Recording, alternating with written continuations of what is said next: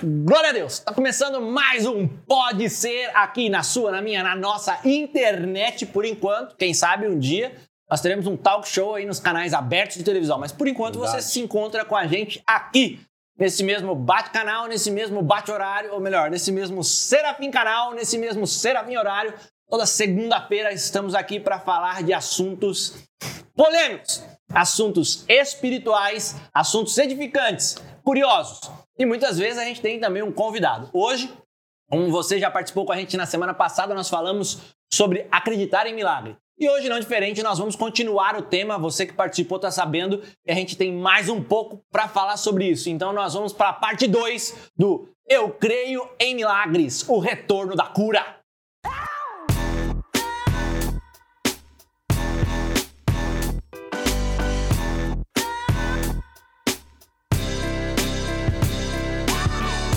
Top Mega Blaster, pastorzão. Eu não sei, né? Toda vez que eu termino as minhas aberturas, o senhor fica dando risada aí. Eu não sei o que acontece, né? Esse o retorno aí, pensei que era o retorno do Jedi. O retorno do Jedi. Ah, tá. retorno da cura. Segunda parte dessa, dessa palavra. Eu, eu lembro, semana passada, quando a gente conversou sobre isso, é um tema bem interessante, né? Hum. E muitas vezes as pessoas é, buscam só na hora de maior necessidade. A gente sabe que o milagre ele é para ser constante na nossa vida, porque muitas vezes tem lugar que a nossa mão não alcança, só a mão de Deus para poder alcançar, né? O que a gente pode fazer, a gente faz, mas o que é sobrenatural, ele vai fazer por nós e às vezes ele está fazendo e nós nem percebemos. E eu me recordo que a gente ficou de passar uns cinco pontos, cinco tópicos, cinco, os cinco, cinco, né? Onde a bênção, pastorzão? Fala com esse povo abençoado aí. Olá, queridos. A paz do Senhor a todos. Oro para que estejam bem. Então, muito feliz de estar aqui com vocês. Nós estamos dando continuidade. Muitas pessoas querendo que continue, que fale sobre isso, né? Aí, é, é, estiveram aí comentando, pedindo a continuação. E nós não terminamos naquela, naquele podcast, pode ser, né? A, a, tudo aquilo que nós tínhamos preparado para compartilhar. E estamos aqui para dar continuidade. Na primeira parte, eu recomendo que você esteja assistindo, nós falamos por que cremos em milagres, não é? é? entendemos que Jesus veio ampliar isso, não é? que não acabou na época de Jesus, que os milagres são para ser concebidos hoje, que testifica a presença e a veracidade de Deus, o milagre. Não é? Nós entendemos que esse milagre é consistente, acontece. Eu mesmo já sou um fruto de, do milagre de Deus, né? até contei um pedaço aqui do meu testemunho. E depois né, chegou na beiradinha né, de terminar, eu falei que eu tinha alguns tópicos aqui de como conseguir o milagre, como chegar a é, estar desfrutando do milagre, é isso que nós nos propomos a passar aqui. Só que o pastor Rodrigo agora ele falou algo tão importante que eu acho relevante nós falarmos agora, algo que assim é, machuca meu coração de pensar sobre isso. Que as pessoas só procuram a Deus porque precisa de um milagre, não é? Eu vejo que a, a, muitas vezes a carência de acontecer o um milagre é esse, é essa, perdão. Não é a pessoa só busca quando está arrebentado mesmo, né? Quer dizer, aí fica mais difícil, porque se você tem uma comunhão com Deus, se você anda com Deus, né? se você está em adoração, se você está em sintonia com Deus, o milagre se torna algo até comum. Né? Mas não, eu não estou com Deus, eu vivo minha vida absolutamente né? do meu jeito, eu sou dono do meu nariz, eu vou falar, é, a, a, tropeçando pela vida, e de repente acontece um grande problema que eu não consigo resolver e eu preciso de uma ação sobrenatural. Aí eu lembro que existe Deus. Primeira coisa é isso. Fica Hoje... aí andando para cima e para baixo, nos trancos e barrancos. Vai, rapaz, para a igreja, se converte, aceita Jesus, muda a vida. E aí os milagres acontecem. Não adianta só na hora e arrancou a cabeça do dedão. Se andasse de sapato, não tinha arrebentado a sua vida. Então, então, aí que eu estava dizendo. Não aguentei! Essa, essa, pessoa arrancou a cabeça do dedão, né? E aí, meu Deus, agora preciso de Deus, Deus faz milagre e quer que o milagre seja igual pastel, né? Frito na hora. Vai na hora, pastel. Olha o pastel. Milagre, já está demorando, Deus, mesa 38, mesa 38, né? Vou sair na hora. Não é bem assim, né? É, então, eu tenho aqui preparado algumas, alguns passos pra, para é, conseguirmos o milagre. Talvez tenha pessoas que estão precisando do milagre hoje. Outros estão assistindo até para fortalecer o seu coração e crer no milagre ficar preparado para que possa receber o milagre quando necessitar. Né? Mas um, um, um, o primeiro passo para que aconteça o milagre é a fé. Peraí, peraí, peraí, peraí, peraí, peraí, peraí. Para deixar bem esclarecido uma coisa aqui, viu? A gente vai passar aqui hoje, o pastor tá ali. Uma receita. Não é receita de bolo, tá? E aí, na hora que você precisa, você vai lá e mistura tudo aí, sai um bolinho, não, filho. Isso daí é, é, é uma receita de prática. Você precisa ter isso daí praticando na sua vida para que o milagre, quando todo houver dia. necessidade, ele apareça. Viu? É, todo dia. Todo dia, né? Isso aí é então, hábito. A primeira coisa. Não é, é bolo, não. A primeira coisa é fé. Né? A Bíblia diz que é impossível agradar a Deus sem orar. Não é isso. É impossível agradar a Deus sem é, acender Dá, uma vela. Sem dar dinheiro na igreja. Sem dar dinheiro na igreja. Impossível agradar. Não, é impossível agradar a Deus sem fé. fé. E quem tem fé vai para a igreja. Quem tem fé vai ler a Bíblia. Quem tem fé vai orar. Quem tem fé vai se guardar, não é? E não vai pecar. Então, quem tem fé tem uma mudança de vida completa. E quem acredita, espera. A palavra fé na Bíblia diz que é o firme fundamento daquilo que não se vê e a convicção daquilo que se espera. Hebreus capítulo 11, não é? Então, essa fé, eu até tenho um texto aqui que eu quero compartilhar com vocês, está em Marcos capítulo 9. Hoje, como nós é, não estamos com nenhum um convidado, nós podemos ter mais tempo, conversar com mais tranquilidade com vocês, que bom. Ó, Marcos capítulo 9, verso 21 diz assim: Perguntou Jesus ao pai do menino: Há quanto tempo isso lhe, lhe sucede? Desde a infância, respondeu. E muitas vezes o tem lançado no fogo e na água para matar. Mas, se tu podes alguma coisa, tem compaixão de nós e ajuda-nos. Ao que lhe respondeu Jesus: Se podes, tudo é possível ao que crê. Imediatamente o pai do menino exclamou com lágrimas: Eu creio, ajuda-me na minha falta de fé. Vendo Jesus que a multidão concorria, repreendeu o espírito mudo, dizendo: Espírito mudo e surdo, eu te ordeno, sai deste jovem e nunca mais tornes a ele. E ele, clamando e agitando muito, saiu, deixando como se estivesse morto, a ponto de muitos dizerem: Morreu. Mas Jesus, tomando-o pela mão, o ergueu e ele se levantou. Ah, que maravilha! Top Mega Blaster! O cara, eu posso falar? Posso falar? Fale, fale, fale. Não dá uma desse cara aí não, viu? Ele chegou lá e falou: Ah, Jesus, se você pode, não passa a responsabilidade para Jesus não. Jesus deu ping-pong de volta nele, ó, pá, cortado. Você que é responsável. Se você crê, beleza. Jesus já, tá, já tem o poder para isso, né? Ah, Jesus, você pode. Ah, Jesus não quis, Jesus não fez, a igreja não quis, a igreja não fez. Não, meu irmão. A falar.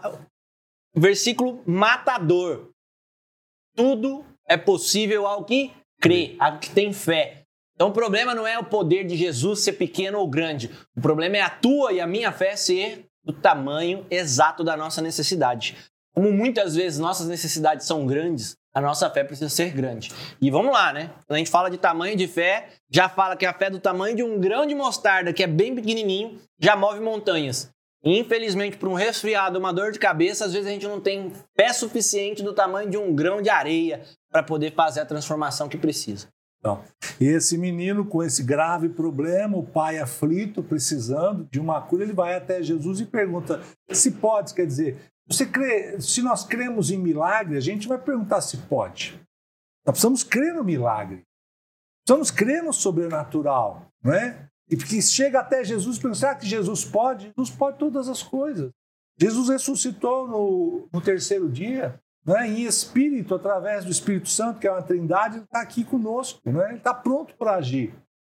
E é interessante e quando Jesus fala é, que se tiver, tudo é possível para aqueles que têm fé, então tudo é possível, né? E ele fala: me ajuda nessa a fé, na minha pequena fé. Então eu creio que muitas vezes nós é, podemos estar orando, pedindo para que Deus potencialize a nossa fé.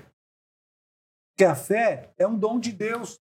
A fé vem de ouvir e ouvir a palavra de Deus, a Bíblia diz, não é? Então a gente ouve o quê? A gente ouve Netflix, a gente ouve música, a gente ouve tantas coisas. Precisa ouvir a palavra de Deus.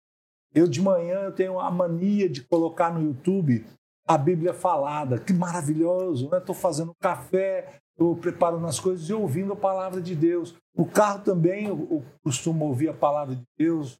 Quando você vai ler a Bíblia, nós aprendemos a ler sem falar. A gente aprendeu a ler, ler a Bíblia ou ler um livro só com os olhos para poder ter agilidade ao ler, não é? Mas a, a palavra de Deus não diz assim: você vai aumentar a sua fé lendo a Bíblia. A palavra de Deus diz que nós vamos potencializar a nossa fé ouvindo e ouvindo a palavra de Deus. Então eu preciso ler a Bíblia audivelmente para que eu ouça. O que eu preciso ouvir? Para que a minha alma compreenda. Eu não estou lendo com intelecto, estou lendo de uma forma espiritual, para que a alma seja influenciada por isso. Então é importante, quando estarmos lendo a Bíblia, ler com voz audível para que você ouça o que você está lendo. E também a Bíblia diz que a fé é um dom de Deus. Se é um dom de Deus, nós podemos pedir para Deus: Deus, aumenta a minha fé, me dá fé para isso. Não é? é a doença é incurável. Todo mundo fala, me dá, me dá fé para que eu creia que o senhor pode fazer isso. Não é? Ah, para meu filho voltar, para reverter essa condição no casamento. Me dá fé. Eu não vejo mais esperança nisso. Não é? E Deus pode ressuscitar a nossa fé. Muitas vezes nós passamos por dores tão grandes, chega uma hora que a, a esperança, como eu já falei, né, já morreu. E pode ser ressuscitado pelo poder de Deus. É um dom de Deus. Não podemos pedir para Deus, orar para Deus. Senhor, ressuscita minha fé. Senhor, amplia minha fé. Senhor, me dá fé. Mas também nós podemos ouvir a palavra de Deus o máximo possível. Também ouvir mensagens, não é? é, mensagens de pregadores né, que pregam a palavra pelo Espírito, isso for, nos fortalece muito. Né? É, uma das janelas da nossa alma é os ouvidos. Né? Então nós precisamos filtrar o que nós estamos ouvindo, se vai potencializar a nossa fé ou se vai minar a nossa fé. Já notou que um amigo de fé nos fortalece muito? A palavra de Deus também diz que precisamos andar em dois. Porque se um cair, o outro levanta. Se um tiver frio, o outro aquece. Né? E se alguém for tentar pleitear contra eles, lutar contra eles, os dois prevalecem. Está lá, Eclesiastes capítulo 3. Né? Então nós vemos que um amigo de fé nos fortalece nessa hora. Às vezes a pessoa encosta ou pede auxílio para alguém que tem menos fé que ele ainda. Ou alguém que não está é, amparado pela igreja, está distante de igreja, de Bíblia, da palavra de Deus ou de Deus. E a pessoa vai pedir uma ajuda, ele não tem o que ajudar. Perigoso ele acabar de afundar você. Igual você está se afogando e pede para um amigo te ajudar, ele pula para te salvar, só que ele também não sabe nadar. Então, os dois se agarram e morrem afogado. Né? Você tem que chamar alguém que sabe nadar. Então, é muito importante você andar com um amigo de fé, né? uma pessoa cheia de esperança, uma pessoa que conhece a palavra de Deus, alguém que vai te impulsionar né? para você conquistar esse milagre. A fé é diferente de esperança. Esperança espera. A fé já vive o milagre agora. Então, fé é eu entender, pedir, buscar, não é? E a palavra de Deus diz isso: se você pedir, é, será lhe dado, não é? se você buscar, você vai encontrar, se você bater, vai ser aberto. Não é? Mateus capítulo 6. Então, eu falo com Deus, eu, eu peço milagre, eu profetizo milagre, aí eu preciso ter fé, já está acontecendo. De uma forma natural, não estou vendo. Mas de uma forma espiritual, já aconteceu. A semente já foi colocada na terra, não estou vendo o pé de goiaba, né? mas daqui um ano, não sei quanto tempo a goiabeira dá a goiaba, eu vou comer a goiaba. Já fico feliz já que eu vou comer a goiaba. Então nós precisamos é, colocar é, é, essa alegria dentro do coração. Já aconteceu o milagre, eu creio no milagre, mas não estou vendo. É, mas eu já creio. Meu filho mesmo hoje está aqui comigo, né? Mas quando ele estava na barriga da minha esposa, eu não o via. Às vezes eu batia assim na barriga da minha esposa, toque, toque, toque. Oi, filhão, tudo bem com você? Logo, logo vamos passear junto, né? né? E de repente nós estamos passeando junto. É, outro dia mesmo, quando ele era jovenzinho, andava do meu lado lá com 4, 5 anos, no carro, eu falava para ele assim: Filho, um dia você vai dirigir o carro e eu vou ficar só do lado, vendo, passeando, sei que vai dirigir. Ele fazia assim, acho que ele pensava assim, uma coisa, uma coisa meio impossível, né? Mas já está acontecendo isso. Então, nós precisamos viver o milagre agora, mesmo se ele não apareceu de uma forma natural, porque espiritualmente já está acontecendo. Amém?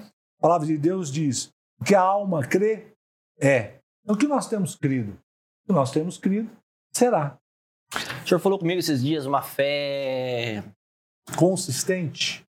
Não era consistente, era uma outra palavra que o senhor tinha usado, uma fé. E dá essa questão de tocar, de sentir uma. Palpável? Não, é. E tinha esse entendimento. Eu não me recordo agora, a hora que eu lembrar eu vou, eu vou falar disso daí. É interessante também que o rapaz, ele, e o senhor falou bem no começo agora da explicação, que ele fala assim: me ajuda na pequenez da minha fé. E uma outra coisa importantíssima. Ah, eu tenho que ter fé, eu tenho que ter fé, eu tenho que ter fé. A fé vem pelo ouvir e ouvir a palavra de Deus. Não adianta buscar lá fora, não adianta buscar no noticiário de, de, de televisão, nas desgraças da televisão, que morreu, que matou, que roubou, que estrupou, que ah, assassinou. É, não adianta procurar nas fofocas que é a novela e o fulano andar namorando com ciclano e o outro agora largou, agora o outro ficou. No, não adianta procurar nos, nas trend tops do, do, do Instagram, do, do Twitter. Não adianta procurar lá nos TikTok da vida. É a palavra de Deus que faz com que aumente a sua fé. Você quer ser alguém propício e pronto para receber um milagre, você precisa ser alguém cheio da palavra de Deus. Porque é isso que vai aumentar o primeiro, não sei se o mais importante da lista, né? Mas o fundamental é a sua fé. Sabe uma coisa que você falando agora me veio a, a, a assim para que haja um despertamento, porque também existe uma uma fé num Deus morto. Se a gente é, direcionar a nossa fé para o Deus morto, não vai adiantar nada. Porque o que é a fé num Deus morto? Tem a fé no Deus morto, a fé no Deus vivo e a falta de fé, não é? Então, por que eu, ouvindo a palavra de Deus, lendo a palavra de Deus, vai fortalecer minha fé? Porque eu vou entender e vou entender e vou achar qual é o Deus vivo. Porque tem gente que está adorando um Deus morto. Ah, eu vou, fiz a promessa com o santo não sei o que lá e tal, eu acreditando naquele santo, naquele Deus, né? E é, é bíblico? Não, não é bíblico. Da onde que veio aquele Deus? Eu não sei não é o Deus verdadeiro, Deus criador do céu e da terra. Não é? é um Deus fabricado por lendas, não é? por histórias, não é? por homens, por feiticeiros. Não é? é um Deus do engodo, é um Deus do engano. Não é? E o diabo ele é o pai da mentira. É? A arma do diabo é a mentira, é o engano, não é? o engodo. Não é? E muitas pessoas estão aí envoltas nesse engano. Ter uma fé viva, uma fé é, é, é, é, assim densa, forte, uma, uma fé, mas num Deus morto. Né? Então eu vejo quando a própria palavra faz com que nós estejamos protegidos. Muita gente critica os crentes. Fala assim, ah, os, é os crentes, os Bíblia, fica aí vendo a Bíblia, Bíblia, Bíblia, Bíblia. É simples. Você compra um aparelho eletrônico. Você vai perguntar para alguém sobre se ele é 110, 220, ou você vai no manual para poder saber. Você pode perguntar para alguém e a pessoa fala, ah, é bivolt. E não é. E você vai lá e põe ele no 220, põe ele na voltagem errada e queima o aparelho. Você prefere acreditar na palavra de alguém que viu o manual ou nos seus próprios olhos? Nessa hora, desculpa, né? É a unção do, do, do Tomé. É melhor você ler para crer. Então, eu vejo que quando nós, porque a própria palavra diz, erramos por não conhecer as Escrituras. Então é por isso que nós precisamos conhecer. A partir do momento que você conhece, você começa a entender qual é o Deus vivo que você deve despertar a sua fé, não é? Ou potencializar a sua fé nesse Deus vivo, não é? Então, primeiro passo para nós conquistarmos um milagre seria a fé. Deu para explanar bem um pouco sobre fé? Hashtag fé. Anota aí embaixo aí, aproveita que você está aí nos vendo. Curte o, vídeo, se inscreve no canal, assina o sininho de notificações, ativa ele aí. E comenta aqui embaixo. Hashtag fé. Beleza? Legal. Primeiro ponto, hein? Segundo passo para o milagre. Quem acertar, quem colocar todos os passos vai ganhar a gincana. Pensei que você ia dar um pouco de amendoim, pessoal. Vai ganhar um amendoimzinho. Legal. Só vir aqui.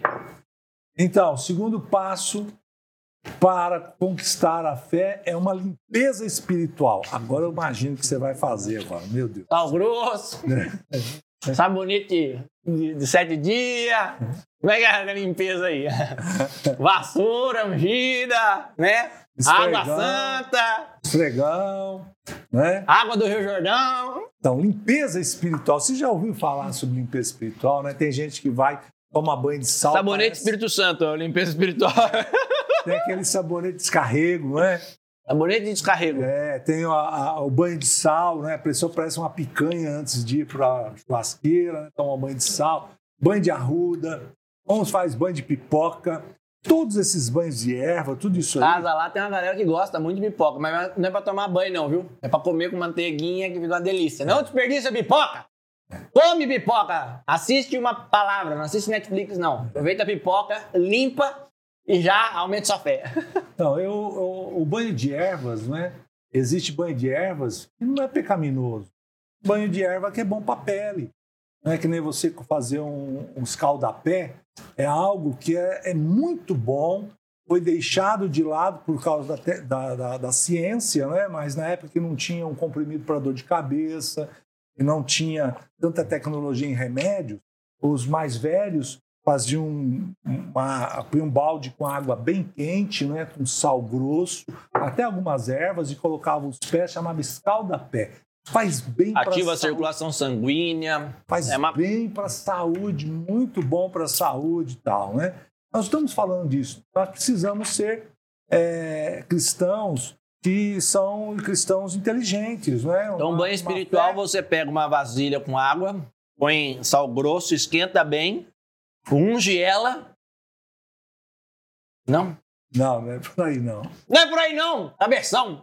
Então, nós precisamos ter, termos uma fé ah, inteligente, né? racional a nossa fé. É, nós devemos adorar a Deus é, não de uma forma almática, não é? é com entendimento. Então, é, existe alguns banhos de ervas que são medicinais. Agora, quando esse banho de erva é proposto de uma forma espiritual, se torna uma simpatia, não é? Simpatia de um banho de pipoca, de um banho de sal, de um banho de arruda para sair inveja, para sair a maldição, não é? E outros banhos, gordo. outros banhos de uma com uma figura espiritual, infelizmente aquilo lá já é uma feitiçaria. Porque a simpatia é um nome assim mais, é, pode dizer, enfeitado, né? Para não dizer feitiçaria. Uma simpatia é uma feitiçaria. E Deus detesta o feiticeiro. Ou seja, comece momento- a falar não patia. O primeiro momento que Deus fala sobre feitiçaria, na Bíblia ele- ele diz sobre é, matar os feiticeiros. Então, quer dizer, o feiticeiro faz com que o, o povo de Deus se distancie de Deus. É evidente. Deus odeia a feitiçaria. A pessoa que está no engano, ele ama. Né? Mas a feitiçaria, não. Aí, o que acontece?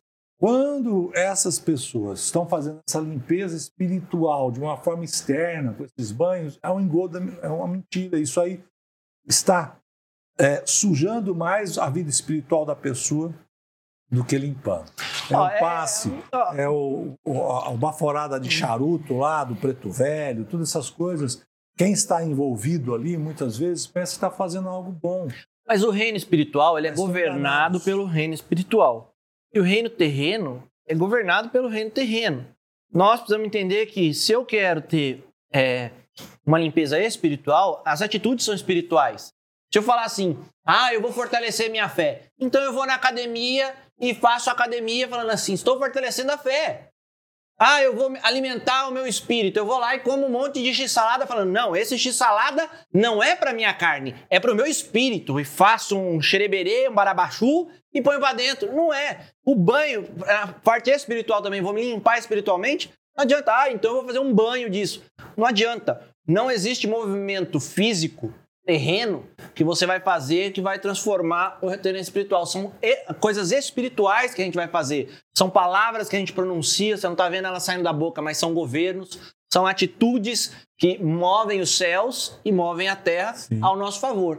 Então não são coisas materiais que vão interferir no reino espiritual. Sim. Não adianta você baixar um aplicativo aí do Seja Crente, mas se você não for aqui dentro do coração, então não é externo, é interno essa transformação. Eu vejo que o, essa limpeza espiritual começa de dentro, não de fora. As coisas que vêm de fora é para a própria carne, mas aquilo que vem de dentro é do próprio espírito. Como a gente está falando de limpeza espiritual e uma pessoa que vai receber milagres, é por dentro a transformação. Então, mas é importante dizer, né? É por dentro que precisa ser limpo. Mas as pessoas, quando fazem esse pacto por fora. Aí elas estão amarrando com o capeta. Entendeu? Porque uma coisa que eu sempre falo é o seguinte: a nossa vida temporal determina a nossa vida eterna. É? Anotou essa, Zé? Anota aí.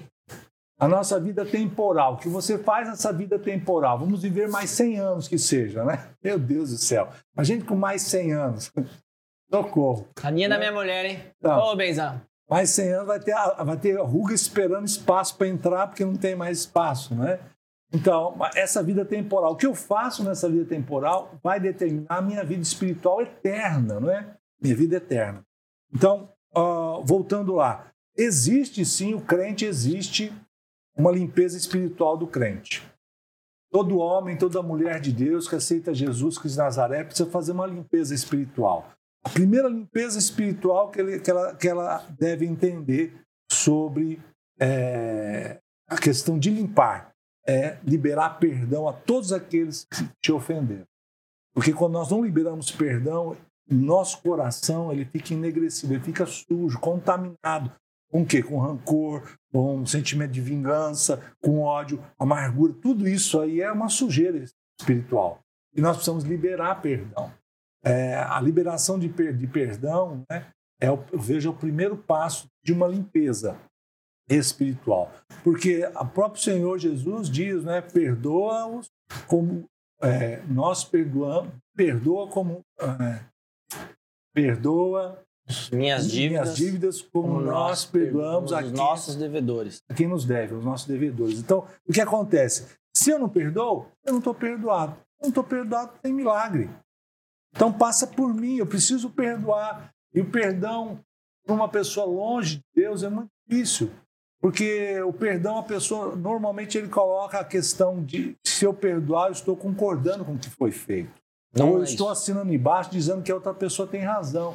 Perdoar não significa que você está aprovando a atitude que fizeram com você. É. Não tem nada a ver uma coisa com a outra. Perdoar não é aceitar ou declarar que está correto. Perdoar é se livrar das correntes e cadeias espirituais que te prendem contra a pessoa.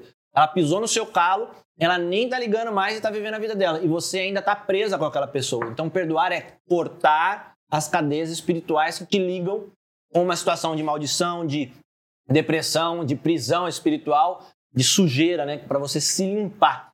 Sim. E é importante dizer que as pessoas que têm dificuldade de liberar perdão é porque elas estão com uma é, baixa autoestima quando a pessoa tem baixa autoestima, ela tem dificuldade de liberar a dor. Porque a realidade é que o perdão é virar a página disso aí, deixar e continuar vivendo, porque não tem o que fazer. Não tem como movimentar o passado. A única coisa que Jesus não faz, e existe uma coisa que Jesus não faz. Ô Zé, pega o caderno, anota aí. É. A única coisa que Jesus não faz é mudar o passado.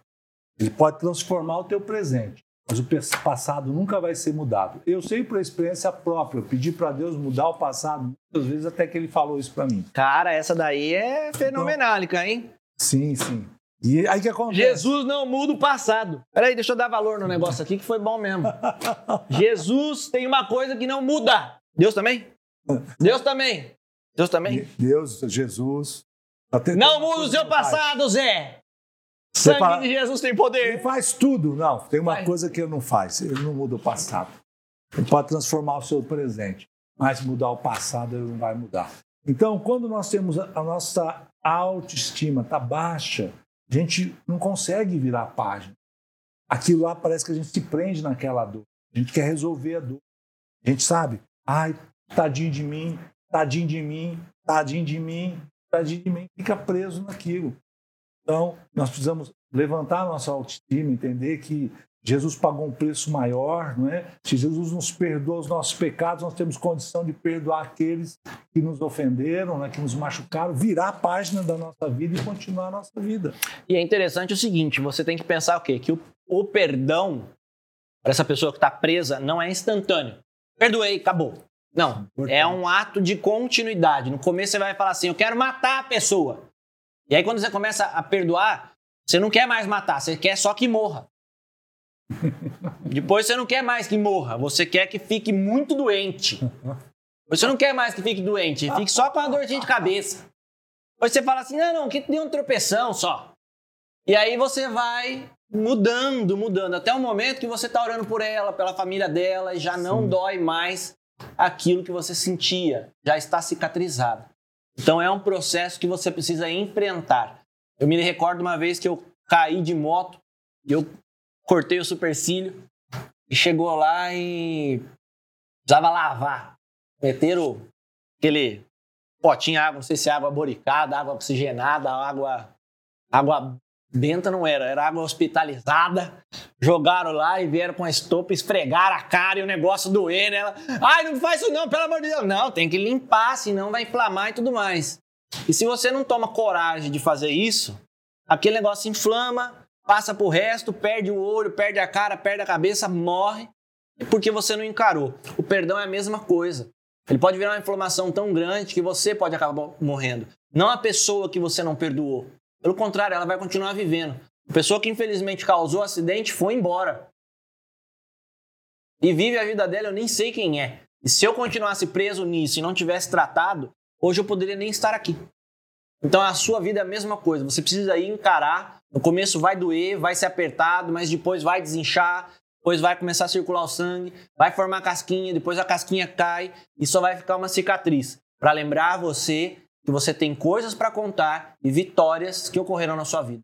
Só mostra a cicatriz quem está vivo. Essa é. Puxa vida, dá para escrever. Essa daqui agora, ó, foi boa. Zé, escreve uma minha aí.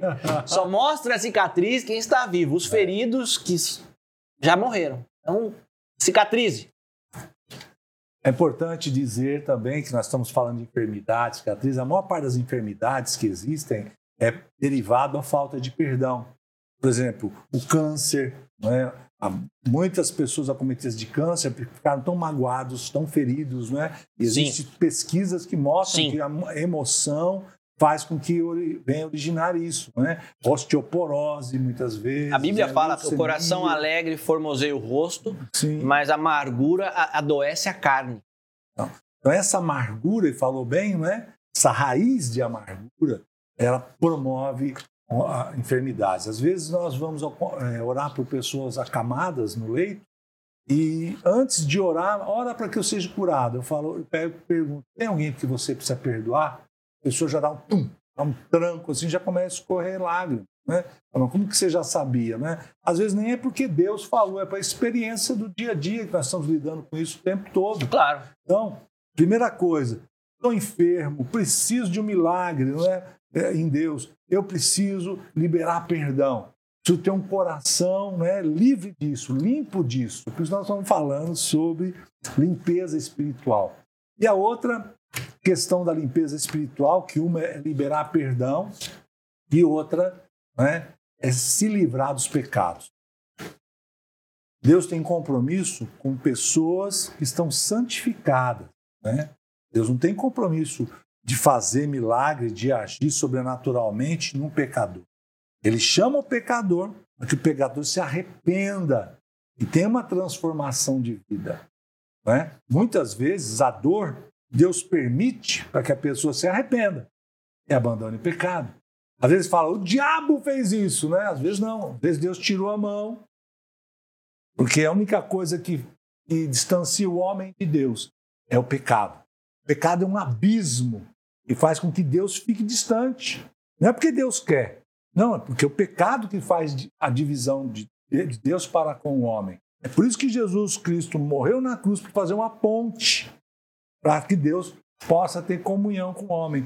Mas essa ponte só é colocada quando o homem está disposto a abandonar o pecado e receber Jesus como Senhor e Salvador. A condição de receber Jesus como Senhor e Salvador está no arrependimento e, a, e estar abandonando o pecado. Hoje, infelizmente, existe um evangelho pervertido, mentiroso, maldito, né? que diz: não, você recebe Jesus e ele te recebe do jeito que você está. E é um engodo. Jesus não precisaria ter morrido na cruz, feito tudo aquilo que ele fez. Né? Então, Jesus morreu na cruz, no Calvário, para nos dar a possibilidade do nosso arrependimento.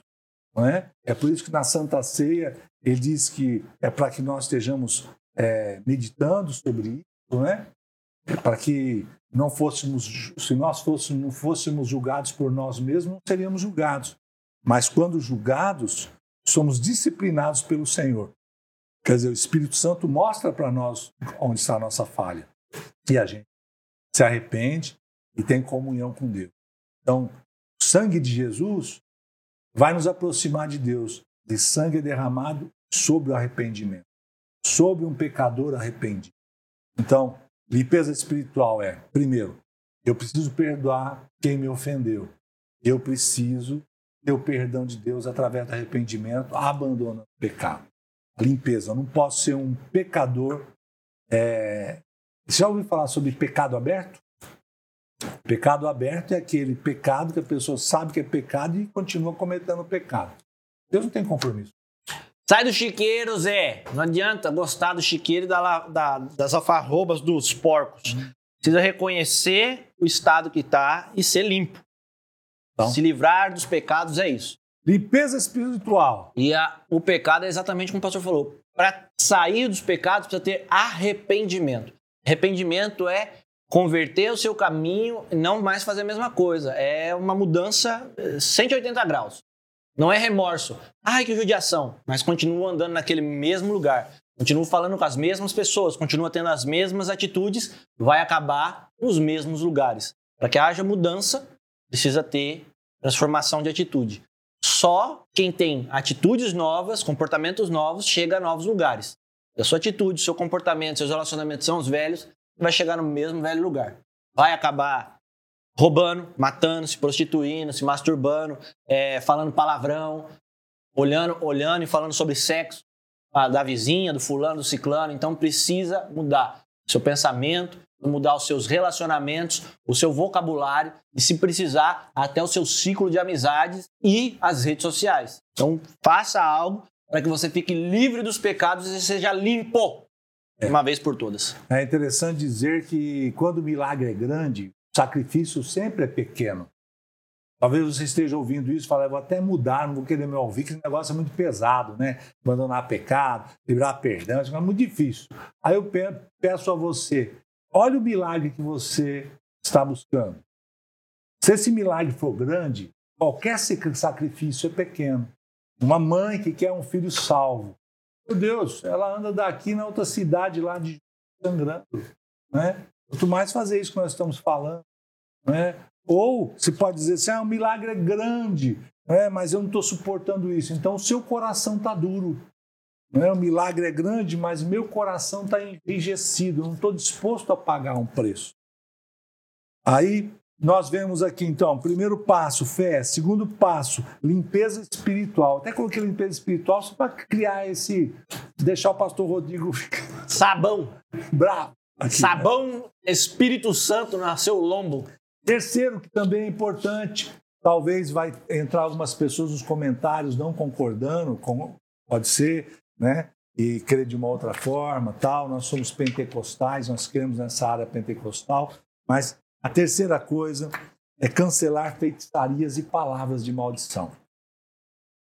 Aí você pode dizer para mim, mas o que, que tem a ver isso com milagre? Não é? Às vezes está precisando de um milagre porque, infelizmente, foi feita uma feitiçaria, os demônios estão agindo naquela área.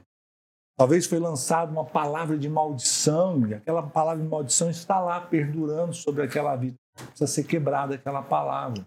Né? Jesus nos deu autoridade no seu nome para expulsar demônios. Nós temos autoridade no nome de Jesus de quebrar palavras de maldição. Fácil. Um, um patrão que falou que se você saísse da empresa você não ia dar certo. Uma mãe que falou que quando você crescesse você não ia dar em nada. Um, um parente que olhava e falava assim: essa é a ovelha negra da família. Isso daí são exemplos de palavras que foram lançadas que, de uma forma natural, nós achamos que não tem nada. Mas espiritualmente, o diabo toma essas palavras para poder é, fazer com que elas aconteçam na sua vida.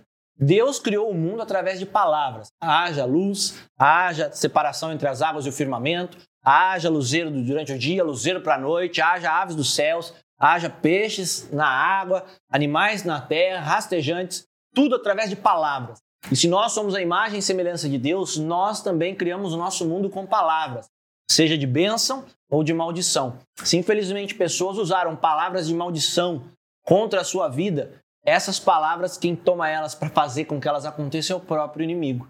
Então, que em o nome de Jesus você abra a sua mente para isso. Seja uma oração de imposição de mão ou uma oração de, dirigida de renúncia, para que as maldições de quarta, terceira, segunda, primeira geração, como declara a palavra. A Bíblia fala que a maldição perdura até quatro gerações, mas a vida, aquele que é cristão, ela dura durante mil gerações. Então a gente precisa renunciar a esses intentos do diabo e para que a gente possa ser livre de toda a cadeia espiritual. Como é que o senhor falou que é o time? É... Cancelar feitiçarias e palavras de Toda feitiçaria e palavra de maldição sobre as nossas vidas. Isso sim. Né? E outra, na ignorância, que nem o pastor falou da limpeza, né? muitas vezes na ignorância você toma um banho de arruda, põe na benzedeira. Precisa renunciar a isso. Você precisa renunciar a isso. Ah, mas eu só já aceitei Jesus. Aceitar Jesus é, um, é o primeiro passo. A primeira atitude. Aceitar Jesus é bater na porta. Agora, para entrar na casa de Jesus, para entrar no relacionamento com Ele, precisa tirar o sapato, precisa trocar as roupas, precisa se limpar para poder fazer parte. Então, é preciso uma constante transformação. Né? Venha como estás, mas, né? Tem uma música do André Valadão que fala assim: Tu me amas como sou, mas não me deixas como estou. Então, amamos a Cristo e vamos até Ele como estamos, mas Ele não nos deixa continuar da mesma forma. O relacionamento com Ele é de transformação. Legal. Se vocês quiserem ouvir mais o pastor Rodrigo Cunha cantando, só entrar no YouTube, você vai encontrar o CD dele lá. Caguetei agora, né? Você vai encontrar o CD dele, ó, já tem anos, hein? Ele era jovenzinho naquela época. Mas uma coisa que é importante que você está falando, denunciando, que eu gostaria de né, expandir isso. Tem gente que pensa que é automático. Aceitei Jesus é automático. Já aconteceu tudo na minha Pode vida. Pode ir pim pim. Steven Spielberg. É, ah, automático. Não, mas Jesus morreu na cruz e agora não tem mais maldição. Quebrou a maldição. Ele deu direito, deu autoridade. Jesus, quando volta ao terceiro dia, ele dá autoridade aos discípulos. Meu nome expulsarão demônios. Ele não falou, agora eu já morri na cruz, e os demônios não têm mais autoridade sobre vocês, vocês podem ficar tranquilos. Ele não falou isso. Ele falou: estou dando autoridade para expulsar demônio. Você me deu autoridade para expulsar demônio, então eu vou fazer o quê? Eu não vou expulsar demônio e vou crer que ele já fez tudo. Como? Você está dizendo expulsa demônio, cabeção. Mas está tão difícil assim? Zé. Não é? Zé. é só ler. Aí vem um cara lá que tem 500 diplomas de teologia e fala: não, não precisa porque agora oh, Jesus já fez a obra. Ué, você não tem nem ter teologia, só lê a Bíblia. Só lê. Está escrito lá, facinho. Jesus volta já ressurreto e fala: em meu nome expulsarão demônios, colocarão as mãos sobre os enfermos serão curados. Não é? Teólogo. Marcos capítulo te... 16, 15 em diante. Ele, você precisa, precisa. O que mais? Ué, Vai... Teólogo não é pastor. Que inter... interpretação. Pastor é, é, aquele que tem rebanho. É, não, e não, adianta ser só estudado, conhecer a letra. Não, o muito não conhecer... somos contra o estudo. Não, é, mas, mas, o que acontece é que tem gente que quer conhecer tanto a letra que a aí afasta, afasta do espírito. É para ser um mata. complemento para você ter autoridade de fazer entender. Agora, desculpa, né? A gente está numa era, desculpa. É bom Faça teologia. Eu fiz teologia, o pastor fez teologia. Tiver um diploma de faculdade de teologia, é ótimo, porque é o conhecimento da letra. Mas isso não substitui o conhecimento do Espírito. O relacionamento com o Espírito Santo é ele que revela. que você vai aprender na escola é a, a, letra na base, mas a letra no espírito, que a revelação de Deus é só no relacionamento. Então é importante, é, mas precisa ter um entendimento espiritual. Deus não colocou todo o livro para agora falar assim que o Antigo Testamento não vale mais. Então ele não teria mandado escrever o Antigo Testamento.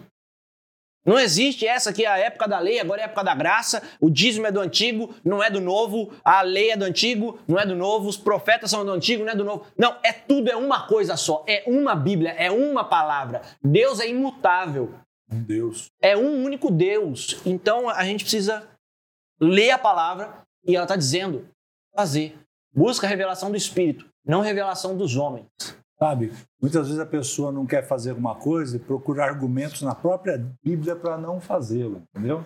E quer convencer os outros também que não precisa. Tenta distorcer a voz de Deus para falar o que ela quer. Então, não dá para você não. fazer a boca de Deus falar o que você quer. Ah. O que você está fazendo é seu evangelho. E outra coisa, não tenha medo sobre isso, porque a palavra de Deus diz que pisaríamos serpentes, escorpiões e nenhum mal nos atingiria. Então eu posso dizer, eu não aceito essa maldição. Quando eu andei lá naquele terreiro, quando eu fiz aquilo, eu, eu, eu peço perdão, Senhor. Eu quebro toda maldição, toda legalidade, toda aliança que eu fiz com demônios, com entendimento ou sem entendimento, eu quebro agora em nome de Jesus. Tem várias formas de você fazer quebra de maldição. Uma é essa, você fazer uma quebra de maldição, você e Deus. Né? Uma auto-quebra de maldição. Né? Você pode fazer isso. Também você pode até um sacerdote, até um pastor e pedir auxílio para que ele te auxilie a fazer uma quebra de maldição. É uma maldição que hoje eu vejo acontecendo muitas vezes e ah, muitos não, não são atentos para isso, não é? É a maldição de bastardia. Não é? Nós vemos hoje, até na igreja evangélica, infelizmente, muitas mulheres ficando grávidas antes do casamento. Depois, ah, vamos arrumar, vamos casar logo, antes que apareça a barriga, tudo. E aí vai lá e faz o casamento. Agora arrumamos tudo. Não arrumou. Quando a criança foi gerada, ela foi gerada no pecado. Aí houve uma legalidade espiritual para um inimigo agir na vida daquela criança. Então a criança nasce depois, os pais até casaram, arrumaram a vida tal, né? Ela é doente, ela tem asma, ela tem bronquite, ela tem cólica, ela cresce, vai para a escola, as crianças perseguem, né? tem bullying, tem tanta dificuldade o tempo. Por que tanta dificuldade? Desenvol... De dificuldade de desenvolvimento físico, dificuldade de desenvolvimento psiqui... é, psicológico, é, cognitivo. Perseguição dos outros, das outras crianças. É por quê? Existe um inimigo, foi dado legalidade no pecado do relacionamento fora do casamento, agir naquela criança. Então precisa colocar as mãos sobre aquela criança, pedir perdão pelo pecado que foi cometido antes do casamento, renunciando essa maldição de bastardia. Ou sobre você. Você não tem os seus pais mais, mas você, você sabe da sua história.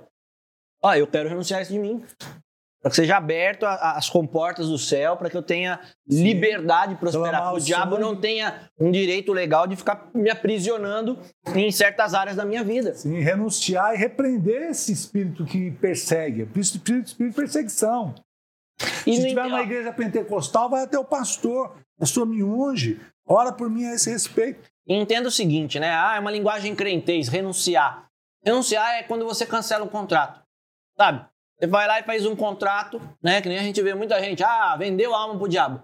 Você quer ir lá e cancelar o contrato. Quem tem autoridade de cancelar o contrato? Só o sangue de Jesus. O sangue de Jesus cancela o contrato que você fez com o diabo, com as trevas, ou que fizeram por você. A gente sabe quando uma criança de 12, 13, 14, 15 anos, ela ganha um sorteio de um carro, ela não pode receber o carro. Quem tem que receber o carro ou o dinheiro é alguém até que ela possa ter maioridade. Muitas vezes você era novo, foi teve essa questão da bastardia, foi batizado, foi consagrado, levaram você, você não decidiu fazer, mas fizeram por você. Agora que você tem maioridade ou entendimento disso, você mesmo pode renunciar, pode quebrar essa imposição legal. Sim. Até você pode renunciar ao que fizeram para você e você precisa renunciar ao que você fez para outros também que às vezes, no engano, você foi lá e pediu para fazer uma obra por alguém. Ah, eu não pedi para matar ninguém. Eu pedi para que a pessoa se apaixonasse por mim. Você mandou um demônio lá, você, infelizmente, fez um pacto com a ação do mal, não é? Então, precisa renunciar, pedir, pedir para que Deus venha te perdoar e repreender. Falar, não aceito que esses inimigos ajam na minha vida.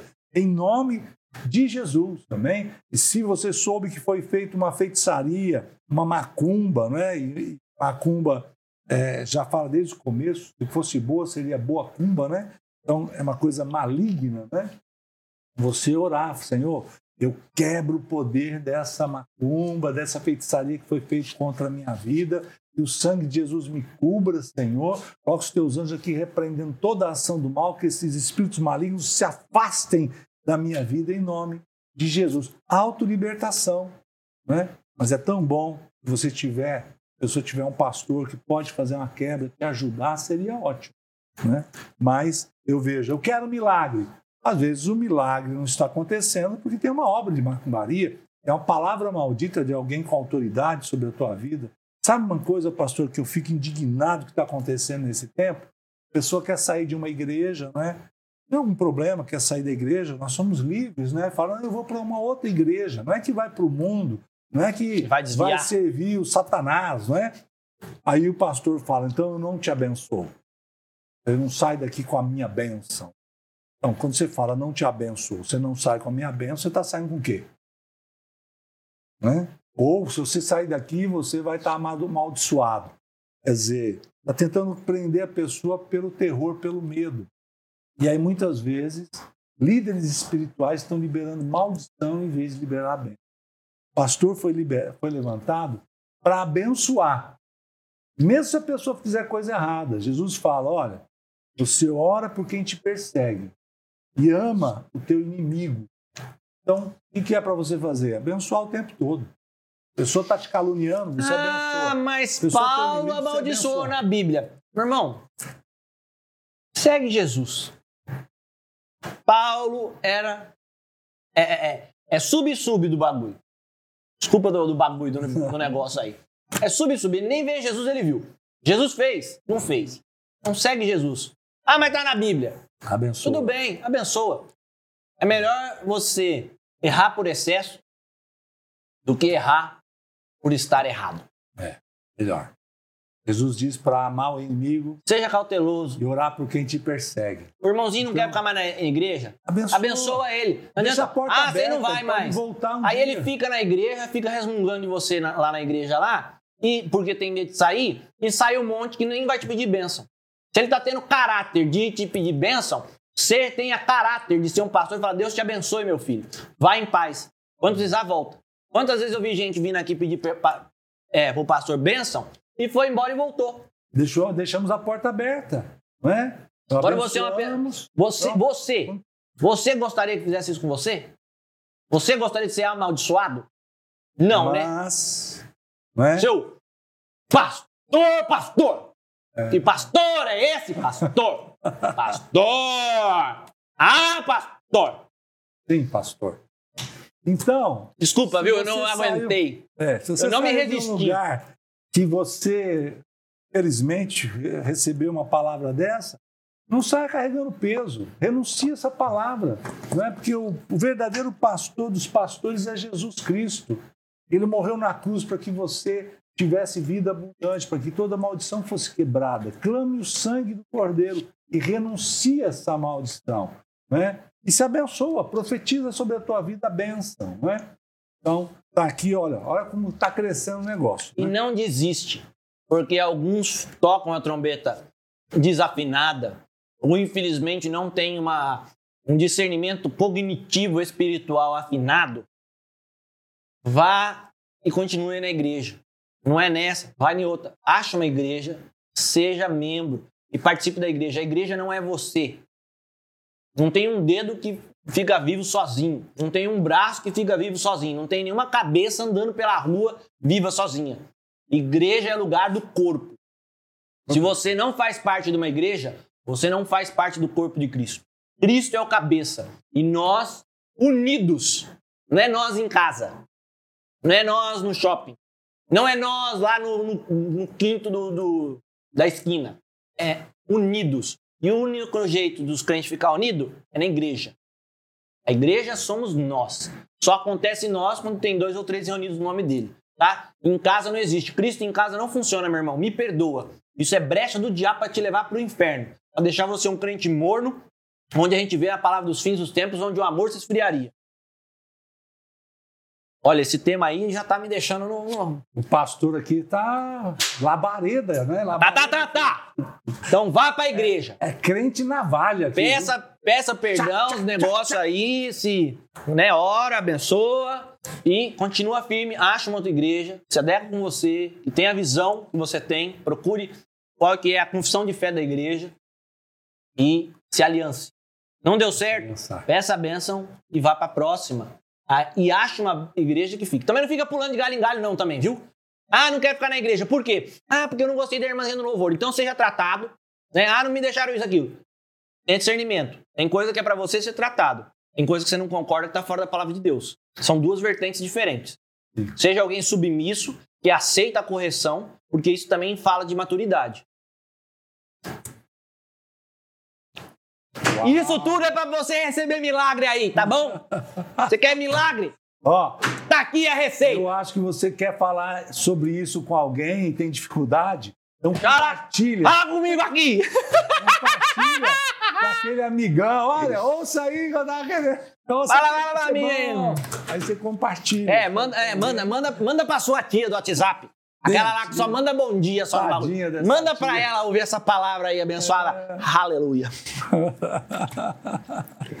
então, primeiro, fé. Segundo, limpeza espiritual. Terceiro, cancelar feitiçarias e palavras de maldição. Quarto, que é o mais gostosinho agora. Parece ser o mais gostosinho. É crer e descansar em Deus. É, acho que esse aí a gente vai dar uma aliviada no bagulho aqui. É. Vou dar uma sentada. Eu vou comer uma balinha até. Crer e descansar. Que quando o nosso coração está agitado, quando a gente está com o coração agitado, isso representa incredulidade. O coração agitado não está dizendo que crê. Então nós precisamos ter todas essas atitudes, não é? E entrar em Deus, receber, não é? Uma convicção no Espírito, descansar naquilo. Às vezes eu vejo pessoa orando, pedindo a mesma coisa o tempo todo, o tempo todo, o tempo todo. Aí eu penso assim, será que as pessoas não percebem que Deus, ele é racional, ele conversa, ele já ouviu, ele já entendeu, não é? Então, às vezes não é mais para pedir, para descansar, para agradecer, para gerar isso no coração, não é? Nós vemos o próprio Abraão, Abraão teve a palavra que teria o filho, mas ela demorou anos para aparecer o filho. Ele quis ajudar Deus e fez besteira, né? deitou com a egípcia lá, não é? com Agar, deitar com Agar para poder ajudar a Deus. Até Sara falou, vai, porque tem a promessa, né? Não, calma. A promessa vai sair de Sara mesmo, vai sair de você. Descansa. Às vezes nós atrapalhamos a Deus cortando o caminho, tentando ajudar a Deus. Não ajude a Deus. Né? A palavra de Deus diz: enquanto nós dormimos, os anjos trabalham ao nosso favor. Então, tem momentos que você precisa dormir, meu irmão. Tem momentos que você precisa descansar. Já fez o que tinha que fazer, né? já jejuou tanto que tinha que jejuar, já orou, já pediu, já consagrou, tem comunhão com Deus, está afinado com Deus. Agora o que eu vou fazer? vou descansar. É no tempo de Deus. Nós temos um problema que nós vivemos no cronos de Deus, né? aliás, no cronos, no tempo natural humano, no cronos. E Deus está em outro tempo, está no kairos. O sistema de tempo de Deus é diferente do nosso sistema de tempo. Então nós precisamos descansar em Deus, porque no tempo dele, no kairos de Deus, ele vai agir na nossa vida. Né? Então, se você já fez tudo o que podia fazer, Agora descanse na fidelidade de Deus, na fidelidade dele. Amém? E quer falar alguma coisa sobre isso, sobre descansar? Você está descansando? Não, eu estou descansando aqui. eu acredito, eu acredito. É. Por fim, vamos fechar? Por fim, último. Né? Antes de fechar, se inscreve no canal, ativa o sininho de notificações, Manda pra sua tia do WhatsApp, que só sabe mandar bom dia no bagulho, tá? E, Zé, escreve aqui embaixo. Eu acredito em milagres. Hashtag. Em manter a promessa viva. Por último, manter a promessa viva. Manter a promessa viva. Mas quanto tempo que você está aguardando esse milagre? Tem pessoas que falam assim, ah, pastor, agora já, já foi o tempo. Eu acho que não vai dar mais. Não, tem que manter a promessa viva. Crer na promessa o tempo todo, até o último momento. Nós vemos é, Lázaro. Lázaro morre. Mas espera aí, ele, ele não acreditava em Cristo, ele não acreditava que ia ser curado. Até o último momento, com certeza. Né? Ele ficou esperando Jesus, escutava um barulho na porta, porque mandou chamar Jesus. Deve ser Jesus. Jesus vai orar e eu vou ser curado. Não, não era Jesus. Sofreu com dor, com dificuldade, mas todo momento. Será que Jesus vai chegar agora? Será que Jesus vai chegar agora? Jesus vai fazer o um milagre? Jesus já está aqui para fazer o um milagre. Jesus não foi. Ele morreu na guarda de Cristo. E Jesus, longe de, de Lázaro, falou: ó, Lázaro acabou de adormecer. O pessoal, ah, então ele está bem, está dormindo. Não, Lázaro morreu. Mas foi era para a glória de Deus, precisava acontecer isso. E aí, Jesus vai lá e ressuscita Lázaro. Por quê? Porque Lázaro estava com a sua fé, a sua promessa viva no coração. Ele creu até o último momento. Né? Maria, Marta fala, ah, ele vai ressuscitar no último dia, né? porque ele dormiu com a promessa viva, morreu com a promessa viva. Jesus falou, não, ele vai ressuscitar agora, também no último dia, mas agora também, porque manteve a promessa viva no coração. Nós vamos ser arrebatados, em nome de Jesus.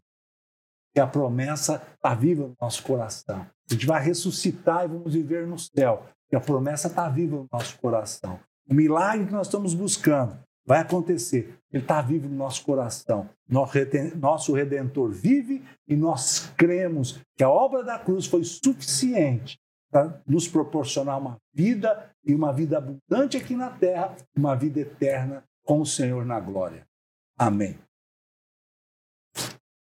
Caleb foi com, junto com os 12 vigias ver a terra prometida. O pessoal voltou 10 falando assim: o pessoal é gigante, parece que os.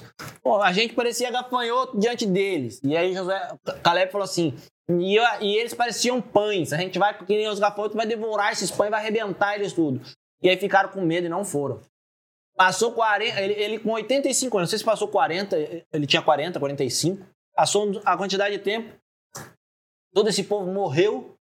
Josué assumiu e chegou lá e falou para ele: Caleb, você está pronto para a gente ir lá? Caleb estava com 85 anos. 85 anos. Ele falou assim: Olha, e nem o dia que estava lá parece que era ontem, porque eu estou com a mesma força e vigor e eu vou na frente para poder tomar a terra prometida porque é minha. Ele ficou 40, 45 anos esperando a promessa e não desistiu, manteve acesa. E vou falar para você, meu irmão, o mais impressionante é: eu quero o Monte Hebron. Eu quero batalhar com quem está lá em cima. Cara, já é difícil você estar tá numa guerra. Ainda mais numa guerra num lugar baixo, que você não consegue saber quem está em cima da montanha. E é ainda mais que são gigantes lá em cima. Os caras ainda têm mais possibilidade de ver você e te matar. Ele falou: Eu quero aquele lugar. E ele foi mais e ele tomou a montanha. Ele foi no mais difícil da terra. Falou: É meu. Eu quero dizer para você: independente da dificuldade que você esteja vendo ou o tempo que tenha passado, continue mantendo a promessa viva, porque é tua. Depende de Jesus ter fé?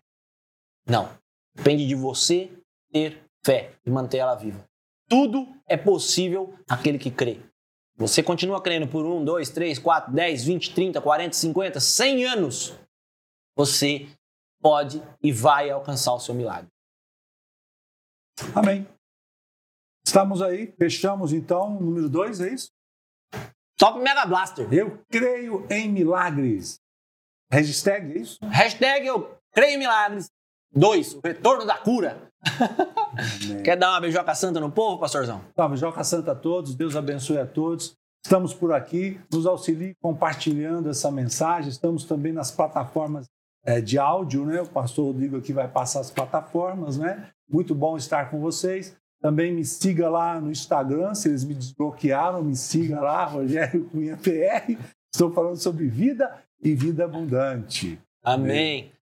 Deus abençoe todos vocês. Não se esqueçam, semana que vem tem mais Pode Ser. Vai ser um prazer ter vocês aí. E de novo, se inscreve, faz aquele kit dos 3C. Curte, comenta e compartilha, beleza? Uma beijoca santa para todos vocês e eu vejo você semana que vem. Pode ser? Acho